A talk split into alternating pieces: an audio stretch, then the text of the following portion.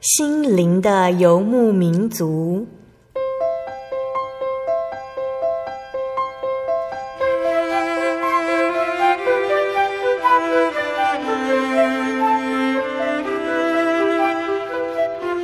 在这个谁都不管谁的后现代社会里，每个人的心灵都是游牧民族。成长的过程就是寻找的过程。每一颗漂泊的心灵，其实都在寻找生命的绿洲。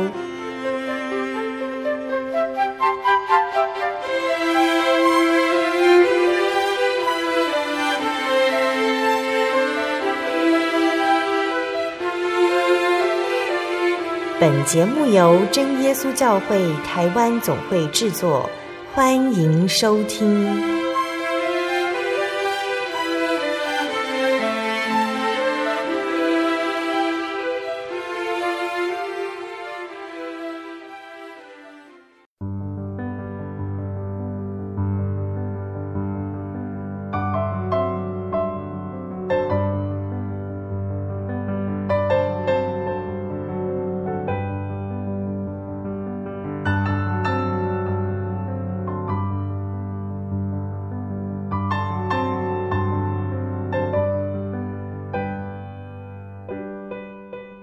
Hello，坐在空中的听众朋友们，大家平安，欢迎收听今天的心灵的游牧民族，我是贝贝。大家这个星期过得愉快吗？在节目开始之前呢，贝贝想先和听众朋友们分享一段圣经经节，这是记载在圣经的出埃及记三十四章二到三节。这里说：明日早晨，你要预备好，上西乃山，在山顶上站在我面前。谁也不可和你一同上去，遍山都不可有人，在山根也不可叫羊群、牛群吃草。这里提到了神对摩西说：“明日早晨你要预备好了，上西乃山，在山顶上站在我面前。”神要摩西在早晨的时候独自一人到山上站在神的面前。亲爱的听众朋友们呢，贝贝想问问大家。那早上的时候，我们是怎么起床的呢？是阳光一照进窗户就从床上跳起来，还是拉起棉被遮住头，好在床上多赖几分钟呢？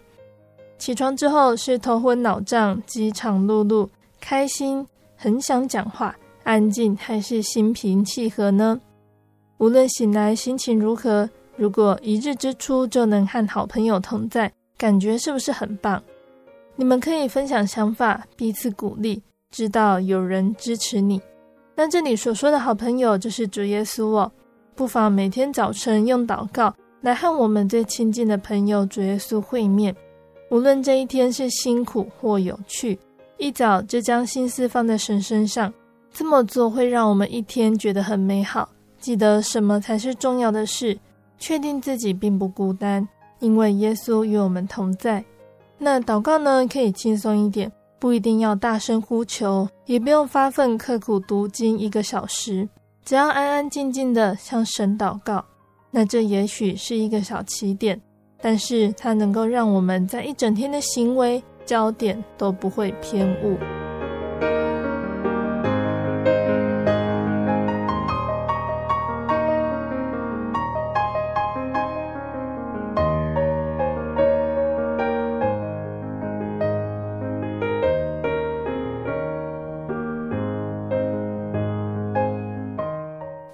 要播出的节目是第一千零三十八集《生活咖啡馆》绘本分享《谦虚派》。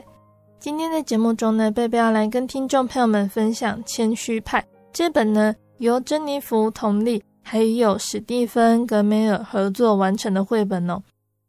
那这本呢的主角呢叫做里奥，里奥呢他是一个很可爱的小男孩，但是他其实很不乖哦。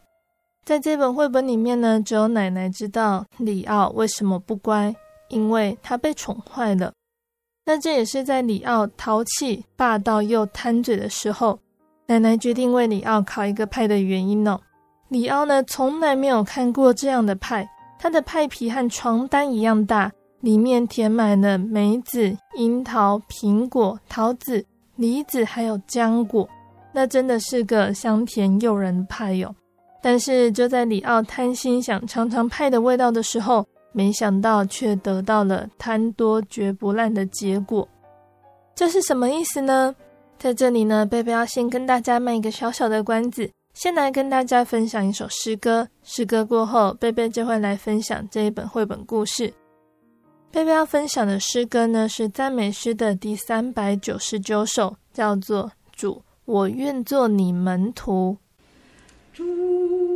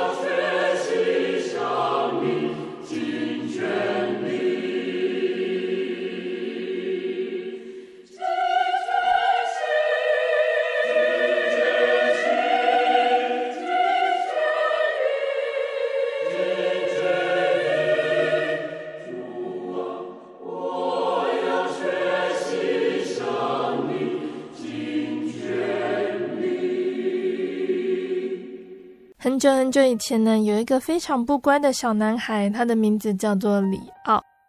他只顾自己，不会想到别人，从来不肯帮爸爸做家事，不让别人玩他的玩具，连一毛钱也不肯分给可怜的乞丐。小狗休想吃他的香肠，小猫也别想舔他的牛奶。没有人知道里奥为什么那么不乖，不过有些人倒是有他自己的看法。里奥的叔叔说：“因为里奥吃了太多的胡椒。”村子里的药师呢说：“里奥的身体里住着小妖精。”只有里奥的奶奶知道真正的原因。这个小孩被宠坏了。里奥的父母为他做太多事了。妈妈为他织了柔软的亚麻上衣，爸爸为他做了装铜板的小皮袋。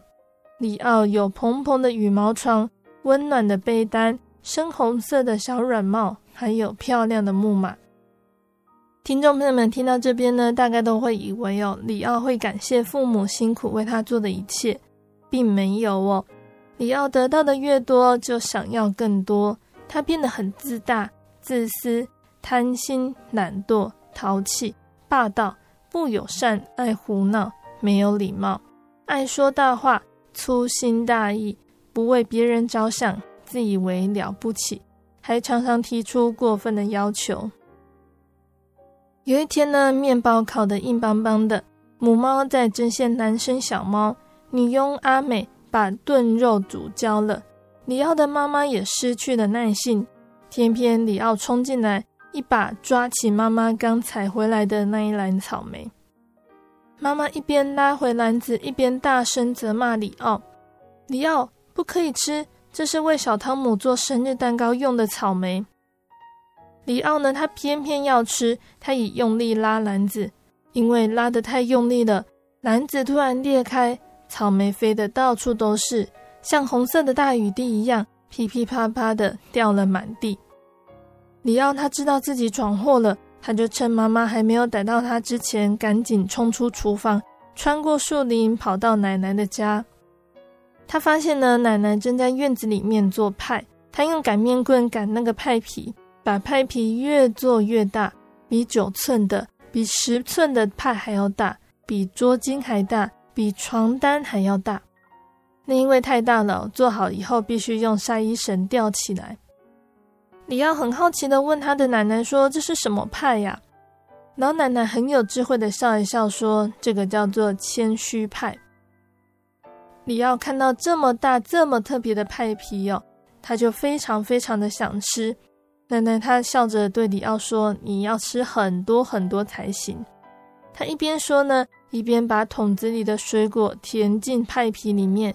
一边也唱着有趣的短歌，奶油、盐巴、面粉和成团，浆果、梅子、樱桃堆成山。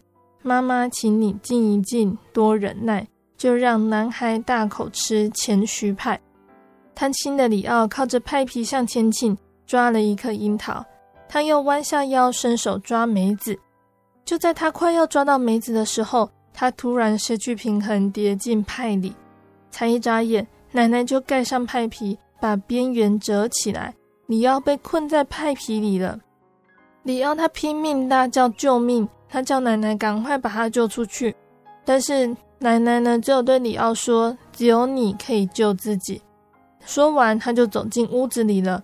他边走又边唱着：“奶油、盐巴、面粉和成团，浆果、梅子、樱桃堆成山。”小孩大哭大叫又使坏，直到他尝过了谦虚派。里奥非常非常的生气，发了一顿没有人见过的大脾气。他又踢又叫，又用拳头一直打上派皮，用脚拼命踏下层的派皮，还用身体撞来撞去。那派皮呢，因为摇晃的太厉害，侧翻过来。你要发现哦，他这样子可以向前滚。从透气孔也看得见外面。他说：“我知道怎么做了，我要滚回家。妈妈会用剪刀把派皮剪开，救我出来。”那在回家的路上呢，里奥呢，他就这样滚啊滚啊，滚到了他的同学身边。他大叫：“毛毛、阿飞、艾琳、小包，是我啊！快救我出去！”但是没有人理他。阿飞说：“里奥从来不排队。”也不和别人分享他的东西。毛毛说他爱炫耀，爱吹牛，又霸道。艾琳说里奥总是讲个不停，还常常闯祸。小包什么话也没有说，只是推了派一下。那其他人也一起推，让派继续滚。派滚得很快，滚到坑洞，弹起来，又咚的一声掉在地上。里奥也跟着摇摇晃晃，撞来撞去。一直到滚回家的时候，里奥已经头昏脑胀，头上肿了一个包，膝盖也擦伤了。他恨不得马上从派里出来，家人一定都很担心他，很想他。他们可能因为太担心，眼睛都哭肿了。但是当里奥滚到厨房的窗口时，他却发现根本没有人在哭，他们笑得好开心哦。阿美在唱歌，马夫阿德在弹曼陀林。奶奶忙着切蛋糕、倒苹果汁，爸爸妈妈在跳舞，小狗、小猫也跟着跳。他们正在为小汤姆庆祝生日。里奥吓坏了，他一屁股坐下，用力推着派去撞房子。爸爸听见奇怪的声音，以为是有动物在作怪，就叫小狗去追，小猫也跟着去了。里奥看见他们，就拼命大叫：“哦，走开，赶快去叫爸爸妈妈过来！”但是小狗和小猫哪里都没有去。他们想起自己曾经被里奥又踢又打，还不准他们吃晚饭。于是小狗小猫就把派滚到房子后面的山丘，让它沿着山坡往下滚。派就这样子滚下山丘，滚过树林，乒乒乓乓的响个不停。里奥大哭大叫，又冲又撞。派滚过石头、水沟和树枝。等派终于停了下来的时候，他头上又肿了一个包，手臂上已有青青紫紫的淤青。他一边想他人滚到哪里了，一边轻轻揉着受伤的地方，痛得皱眉头。他从透气口呢看见一个村庄哦，他想也许那里有人可以把他救出来。他滚向那个村庄，发现一些奇怪的事情，那里没有小孩在玩耍。也没有烤面包，还有煮东西的味道。原本应该长满大麦还有黑麦的田地，光秃秃一片，除了灰灰的，什么都没有。一群伤心难过又瘦巴巴的人站在田边叹气哭泣，因为这里发生了火灾，所有的农作物都被烧光了，他们没有东西吃，小孩正饿着肚子。里奥听见他们的哭声。觉得好痛，好痛，从来没有这么痛过，比头上的包、膝盖的擦伤和手臂上的淤青还痛。这种痛出现在他的胸口左边肋骨下面很深很深的地方。突然呢，有一个瘦瘦的小女孩从妈妈的裙子旁边钻了出来，对她的妈妈说：“你看，那边有一个好大的派呀！”妈妈转过身去。大家也跟着转过去，然后出现了一阵欢呼。他们大叫：“奇迹！我们得救了！”里奥想要逃跑，他试着滚回原来的路，但是那一群人肚子饿，跑得却很快。他们高高举起派，带去给面包师傅。里奥在派里面苦苦哀求：“拜托，不要吃我！我不是派，我是个小男孩。”可是那个欢呼声太大声了。根本听不见他的声音，大家因为有东西吃，非常的高兴。里奥却因为自己快被吃掉，非常难过。面包师傅在砖造的烤炉里放了很多的木材，里奥哭着拜托人家救他出去。里奥的眼泪像大雨流个不停，渗进派皮里，一直到面包师傅大声叫着：“烤炉够热了！”他的助手把派高高举起来。就在他们要把派放进烤炉里的时候呢，有一个人不小心跌倒了，里奥跟着向前滑，一头栽进派皮里，湿湿黏黏的派皮突然裂开，他从派里面蹦了出来。里奥他用最快的速度跑出村庄，爬上山坡上，冲进树林里。那刚刚那个村庄里的人呢？他们仔细检查派，确定里面没有小孩了，他们就把派放进去烤。有趣的是。不管他们怎么吃，派都吃不完。这种情形持续到了一年后，新的作物收成，谷仓还有地窖都装满了食物为止。那里奥呢？这个时候呢，他已经跑回家了。他回到家的时候已经是傍晚了。他看见小猫在院子里面，就轻轻拍拍它的头。他又吹口哨叫来小狗，搔搔它的耳朵。妈妈从谷仓里提了一桶喂鸡的谷粒出来，里奥马上接过去喂鸡。喂好鸡之后，他又劈好柴，又去挤牛奶。母牛吓了一跳，马夫阿德也吓了一跳。里奥的爸爸更是吓得连手上的耙子都掉了。他赶紧去找他的太太，告诉他说：“里奥竟然在挤牛奶耶！”妈妈说：“里奥也自动喂好的鸡，也劈好柴，他到底是怎么了？”里奥的爸爸不知道，他只好去问正准备离开的奶奶。里奥的奶奶说：“我看那个小家伙大概刚刚尝过他该吃的甜点了吧。”说完呢，奶奶就穿过树林走回自己的家。她边走又边唱着：“奶油、盐巴和面粉，里奥尝过了谦虚派，梅子、桃子和李子，癞蛤蟆终于变王子。”草莓汁、苹果饼打开他自私的心。从前倔强又不乖，现在自动又可爱。派里填好了馅料，就有神奇的功效。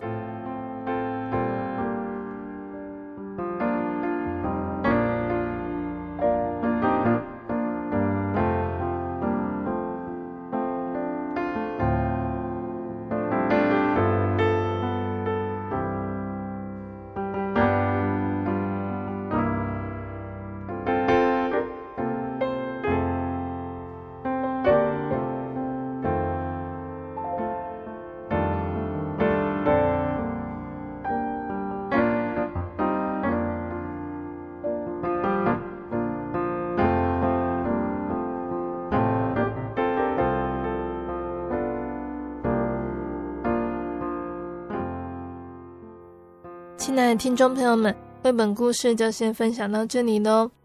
如果遇到像主角里奥这样子的小男孩，相信所有的大人都会非常头痛哦。里奥几乎一生揽起了小孩共有的各种负面的人格特质，还有行为表现，像是他从来不会感谢他的父母为他做的一切，他得到的越多就想要更多，他变得很自大、自私、贪心、懒惰。淘气、霸道、不友善、爱胡闹、没有礼貌、爱说大话、粗心大意、不会为别人着想、自以为是，还有常常提出过分的要求。在绘本中呢，我们看到了奶奶她用谦虚派来营造一个闭门思过的空间。我们看见了被困在派中的小男孩各种不满还有愤怒的情绪跟反应。也看见了他如何在过程中遭到了他的同学批评，还有排挤，从摇摇晃晃、跌跌撞撞中饱藏了自私、贪心还有骄傲的苦果。但是因为吃过这样子的苦，使他学会懂得为别人着想，在那些面对遭遇大火磨难的村民中，由衷的生出怜悯的心，并且从派里面脱困之后改头换面。那从这边呢，也告诉我们呢。其实小孩子需要让他们学习责任感哦，但是许多的父母为了保护还有满足小孩，常常想尽办法为他们做好每一件事情，让他们错失自己动手还有负责任的机会，结果养成小孩过度的依赖，并且视父母为自己付出的一切为理所当然。那在这本绘本里面呢，我们看到了里奥，因为他想吃谦虚派里面的内馅。因为贪心，结果不小心掉进了派里面。那贝贝就想到了有关于贪心的经节哦，在圣经里面有提到我，摩西他当初颁布的十诫，第十条说到：不可贪恋人的房屋，也不可贪恋人的妻子、仆婢、牛驴，并他一切所有的。这里就说到贪心很不好哦。圣经上面还告诉我们说，我们要谨慎自守。免去一切的贪心，因为人的生命不在乎家道丰富，而且贪心呢是万恶之根。只要我们的心里面一直有贪心的念头，我们的行为就会表现出来。所以在圣经的箴言也有说到，要保守你心胜过保守一切，因为一生的果效是由心发出来的。那什么叫做贪心呢？我们生活呢需要物质跟精神的供应。满足基本需要是合理的，但是满足之后又想要更多，那就是贪心了。然后贪心的情欲就会带来诱惑，就会生出罪来。那在圣经上面还有说到哦，贪婪就跟拜偶像一样。为什么会这么说呢？因为贪求的东西会成为另一种崇拜的偶像。因为财宝在哪里，你的心就会在哪里。在圣经上面有一个很好的例子哦。就是有人来找耶稣呢，请他处理家业财产分配的问题。这种分配问题为什么会引起冲突和纠纷呢？其实就是因为贪心的作怪，不满足所分配的部分。那主耶稣呢，他一眼就看出关键所在，于是耶稣说要免去一切的贪心。人的生命在于追求意义和价值，创造与服务，不在乎家道的丰盛与否。那我们都知道，钱它不是无所不能，但是没有钱是万万不能。我们都需要钱财，但是君子爱财，取之有道。如果心里面有贪心的念头出来的话，就会使用很多的旁门左道了。那这样反而会引来很不好的结果。像是在圣经的列王记下第五章有说到哦，有一个先知，他的名字叫做以利沙。以利沙的仆人基哈西呢，因为贪图呢乃曼元帅的礼物，于是他追赶乃曼，谎称他的主人打发来取礼物，又说谎说刚刚有两个少年人呢是先知门徒，从以法莲山地来见以利沙先知。基哈西用他的谎言去得到银子还有衣裳，但是后来乃曼元帅的大麻风呢就沾染到基哈西的身上，那这些就是他贪心的惩罚。圣经上面有告诉我们，我们要避免贪心，就是要学会知足。知足是避免掉入罪里的秘诀哟，那也是喜乐的源头。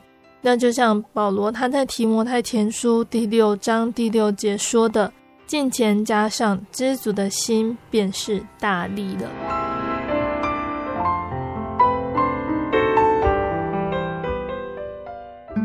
心漫游，不知何往。寻寻觅觅，却找不到生命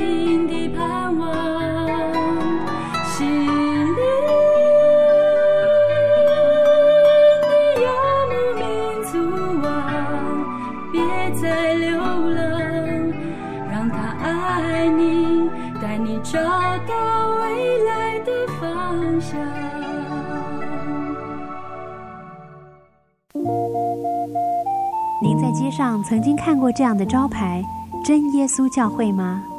也许您很想，但是却不好意思进来看看。其实我们真的非常欢迎您。下次当您再路过真耶稣教会时，欢迎您进来与我们同享神的恩典。真耶稣教会，台中邮政六十六至二十一信箱，欢迎来信，愿您平安。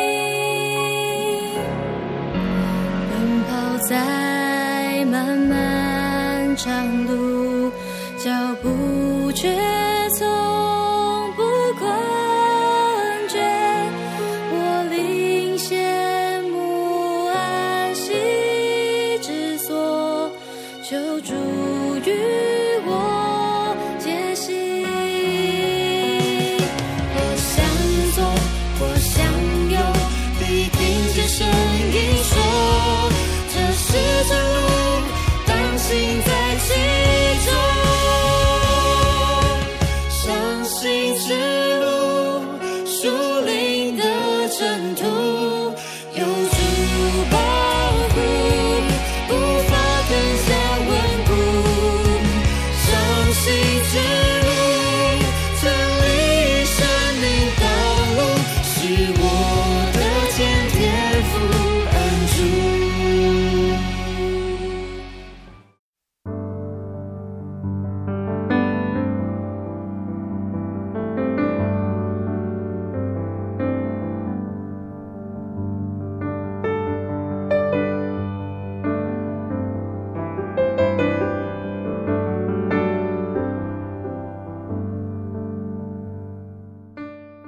的听众朋友们，欢迎回到我们的心灵的游牧民族，我是贝贝。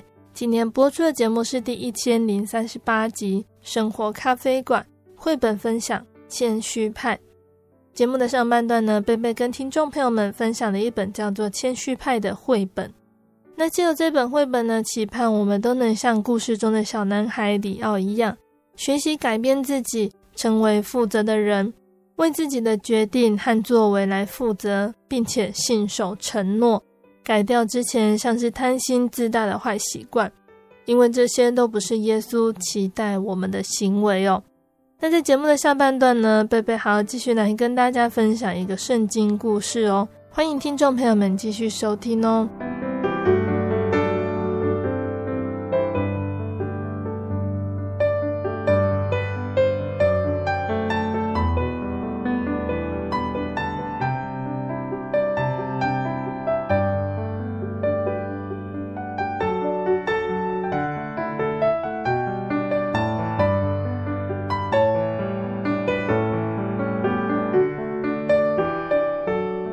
亲爱的听众朋友们，在下半段的节目中，贝贝要来分享一段圣经故事哦。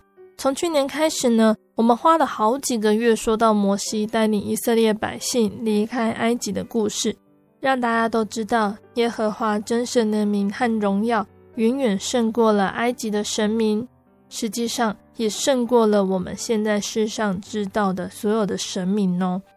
那在离开埃及之后，真神要将这些属他的子民磨练成神所要用的精兵，但这很不容易。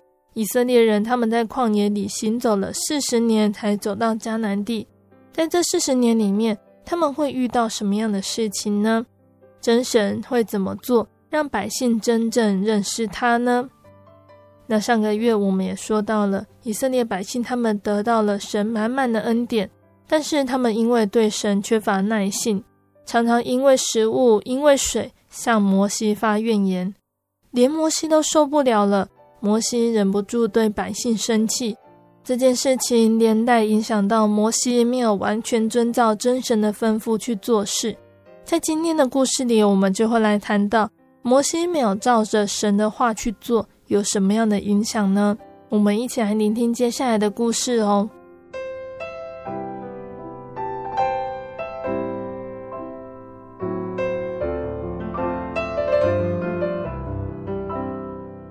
当以色列百姓他们再次靠近迦南地，并且在离边境不远的地方安营。那个地方呢，有一个民族叫做摩押。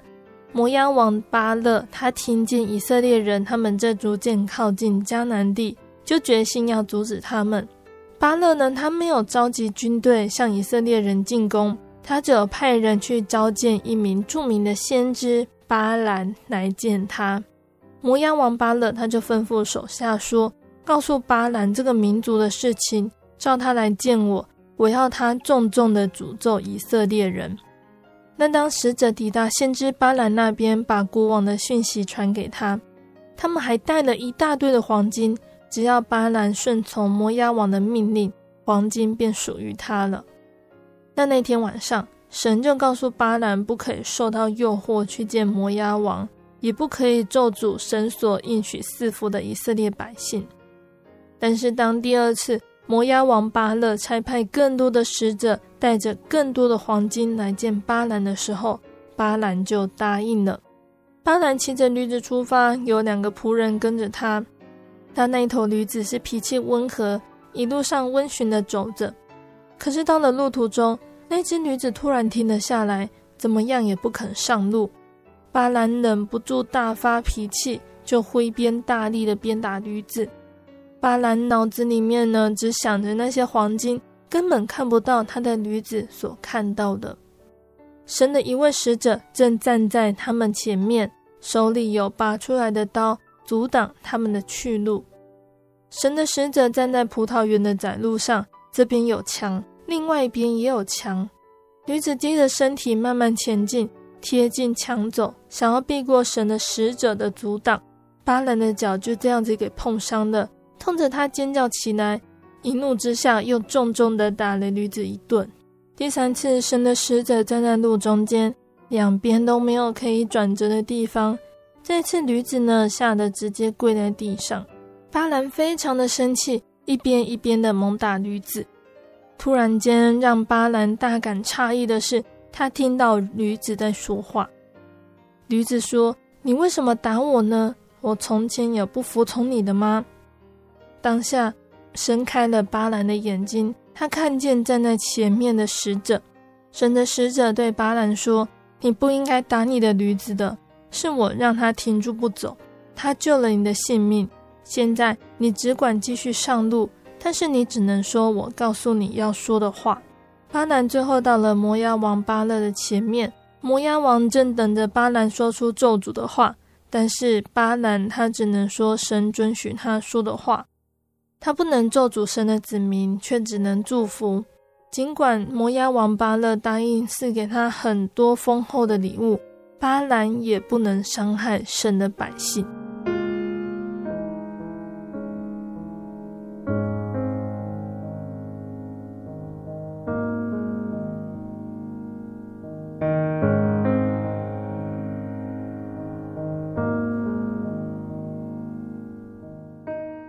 以色列百姓在旷野漂流四十年之后，摩西已经年纪老迈。那个时候，摩西已经一百二十岁了，但是他的身体仍然很健壮，目光锐利。他多么渴望带领着以色列百姓进到迦南地去。但是真神对摩西说：“摩西，你不会进到应许之地。你曾经违反了我的旨意，你对百姓发脾气，击打磐石。”我想教导百姓知道，我是一位慈悲忍耐的神，但是因为你的自以为，破坏了我要给百姓的教训。摩西深感失望，但是他知道神的心意已决，便不再争辩。神又对摩西说：“虽然你不能进去迦南，但是你将会见到那一块地。你要走上尼波山的毗斯迦山顶，在那里你会见到以色列百姓将要得到的全地。”在你看着应许之地的时候，你将会离世归我。摩西非常的高兴呢、虽然他不能进去那一块迦南地，但是神不让他老弱病死，却让他在鸟瞰他向往进入的应许之地全景的时候接他离世。在摩西要上尼泊山之前呢，他花了很长的时间向百姓训勉。他重新声明了神的良善，还有严严嘱咐百姓要遵守律法。他还做了一首美丽的诗来称颂神为他们做的一切。接着，按照神的吩咐，摩西对他忠心的跟随者约书亚嘱托，让他接续自己做以色列人的领袖。最后，摩西上了山，在那里他看着应许之地，看得入神。就在那里，他死了。没有人知道摩西葬在哪里，神亲自安葬了他。从此以后呢，再也没有像摩西这样伟大的领袖。他行了很多奇事，救以色列百姓出埃及，领他们平安的到达应许之地。神待他如待朋友一样，与他面对面倾谈。但是摩西并没有因此骄傲，他只希望教导百姓顺服神，认识神的伟大。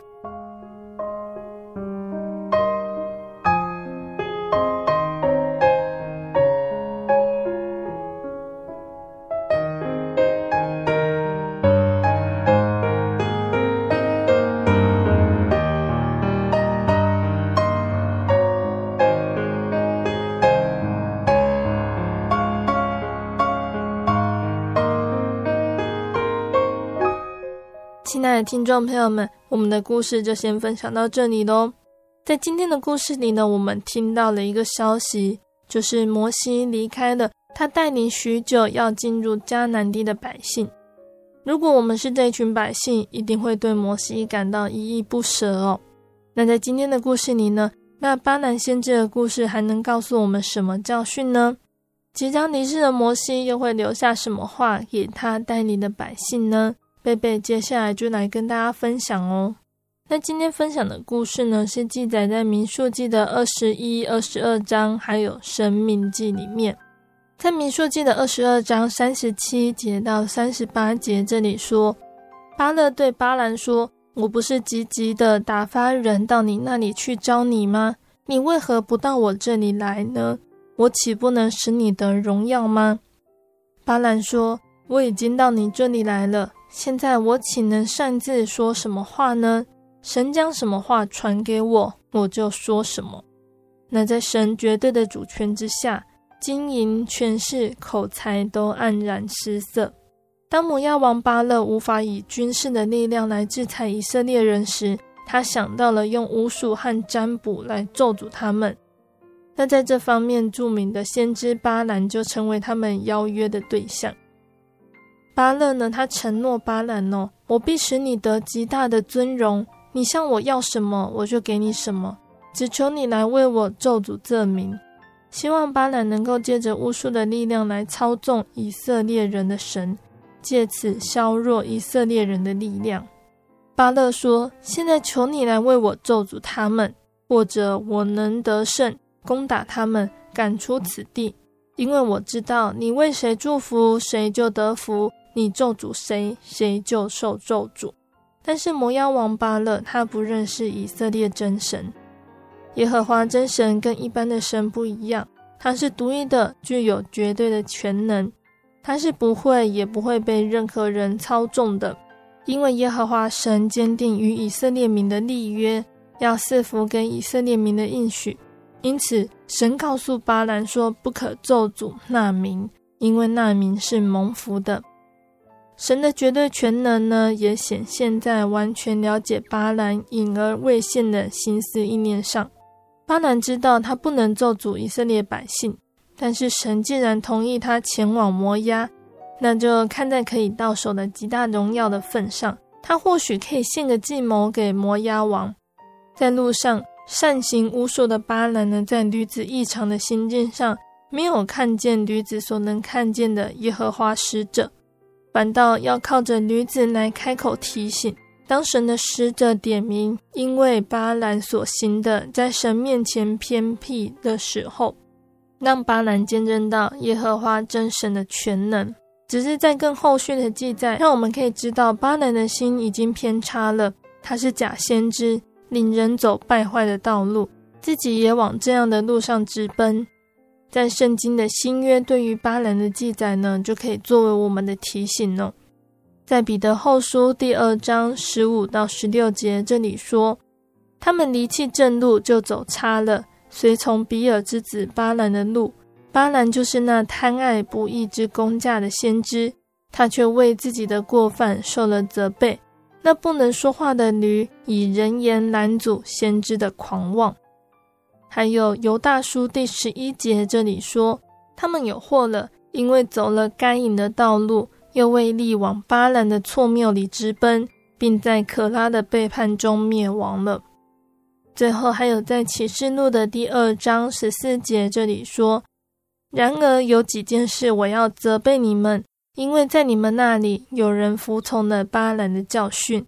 这巴兰曾经教导巴勒将绊脚石放在以色列人面前，教他们吃既有像之物，行奸淫的事。”那在这几节经节呢，就是提醒我们，我们要注意自己的言行，不要像巴兰一样。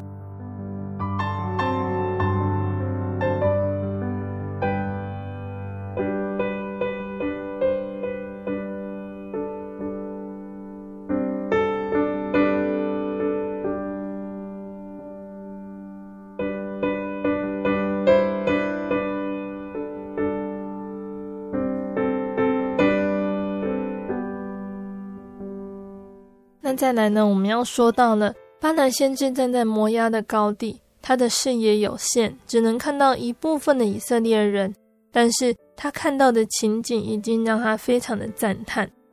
巴兰说：“我从高峰看他，从小山望他，这是独居的民，不列在万民中。谁能数点雅各的尘土？谁能计算以色列的四分之一呢？”以色列民，他们被称为独居的民，因为他们是神特别选召的选民，有别于世上的万族。那基督徒也是神的选民，所以我们才需要分别为圣。那这里也告诉我们，神对他的选民都是非常保护的。在马太福音的第十章二十九到三十一节这里说：“两个麻雀不是卖一分银子吗？若是你们的父不许。”一个也不能掉在地上，就是你们的头发也都被数过了，所以不要惧怕，你们比许多麻雀还贵重。麻雀呢，到处都有，价钱也是非常的便宜。穷人呢，把麻雀当作食物，天父连麻雀都看顾了，岂不更看重他的儿女吗？所以耶稣也告诉他的门徒，天父看顾每一只麻雀，数清我们每一根头发。就像在民数记这里提到的，没有神的允许，巴兰先知就不能咒诅以色列百姓。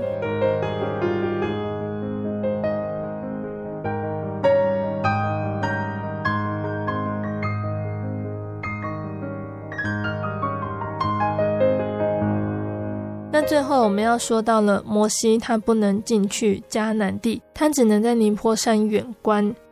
在圣经的生命记三十二章五十一到五十二节这里说：“因为你们在寻的旷野加低斯的米利巴水，在以色列人中没有尊我为圣，得罪了我。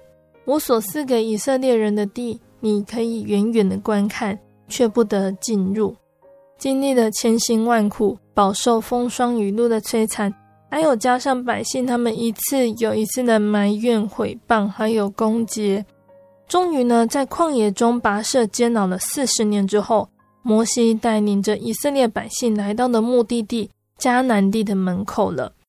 但这个时候呢，神的吩咐却临到摩西，在我赐给以色列人的地，你可以远远的观看，却不得进去。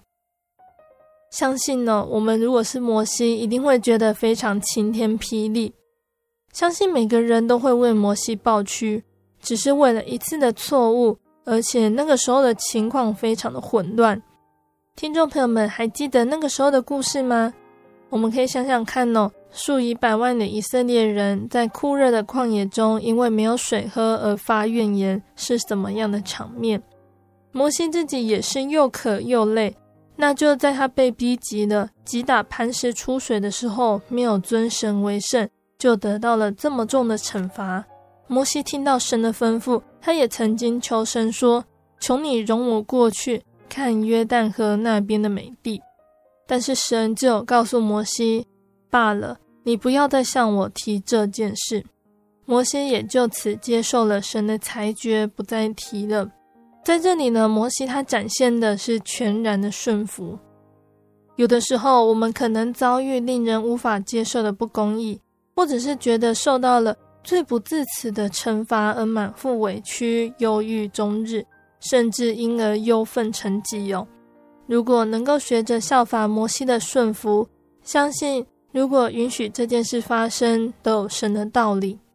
当我们完成了经由此事该学会的功课的时候，神也必将我们带领苦境进入美好之地，就像神后来亲手埋葬了摩西，那正是何等的殊荣跟恩典。而摩西的灵魂想必得以安息于乐园，不再有旷野的艰苦，不再受到百姓的结棒，还是他带领出来的以色列百姓。摩西呢，他一再提醒着百姓要遵守神的教训。要吩咐你们的子孙谨守遵行这律法上的话。那我们可以看看《生命记》的三十二章还有三十三章，这里说：“我今日所警教你们的，你们都要放在心上，要吩咐你们的子孙谨守遵行这律法上的话，因为这不是虚空，与你们无关的，乃是你们的生命，在你们过约旦河要得伟业的地上。”并因这事日子得以长久。耶书仑哪，没有能比神的。他为帮助你，乘在天空，显其威荣，驾行穹苍。永生的神是你的居所，他永久的膀臂在你以下。他在你面前撵出仇敌，说：毁灭吧！以色列安然居住，雅各的本源独居五谷新酒之地。他的天野地甘露。以色列啊，你是有福的。谁像你这蒙耶和华所拯救的百姓呢？他是你的盾牌，帮助你，是你威荣的刀剑。你的仇敌必投降你，你必踏在他们的高处。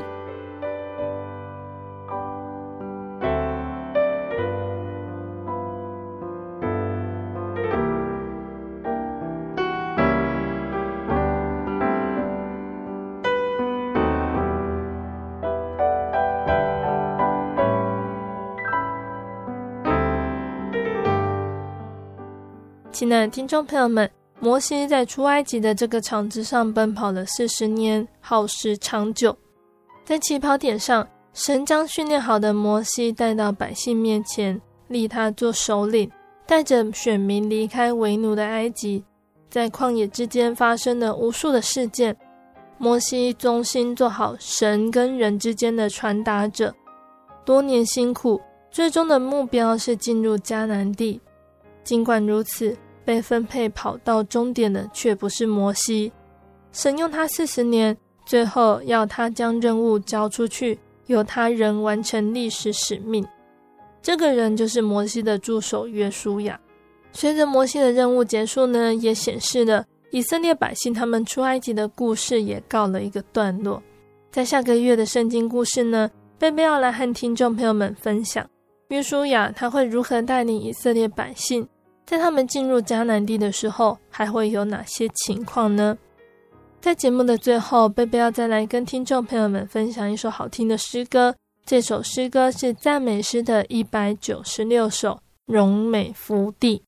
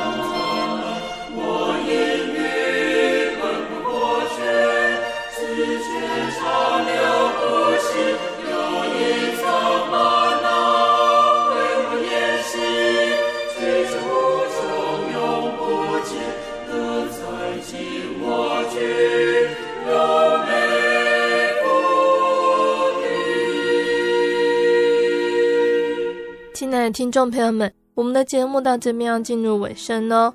如果你喜欢今天的节目，欢迎来信索取节目 CD。如果你在收听节目之后，想要更了解真耶稣教会和圣经道理，欢迎来信索取圣经函授课程。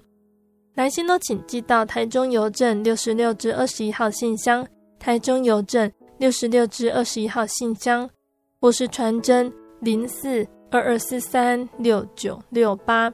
零四二二四三六九六八，听众朋友们也可以到你家附近的真耶稣教会认识耶稣，可以上网搜寻喜信网络家庭，查询家里附近的真耶稣教会的聚会时间、地址，或者是智慧型手机下载“我要去教会”这个 APP，就可以找到邻近的真耶稣教会。诚挚的欢迎听众朋友们来到真耶稣教会参加聚会，一起共享主耶稣的恩典。在这里呢，贝贝要跟听众朋友们分享由真耶稣教会宣道处制作、腓利门书房发行的第六张心灵游牧民族创作诗歌专辑《耶稣》，在六月一号发行贩售了。那如果听众朋友们想要购买实体专辑 CD，可以到腓利门书房购买。那这次专辑也有在网络平台上发行单曲购买下载，可以上 KK Bus。iTunes 等线上平台搜寻哦。谢谢你收听今天的节目，我是贝贝，我们下个星期再见哦。我的心是一只鸟，飞行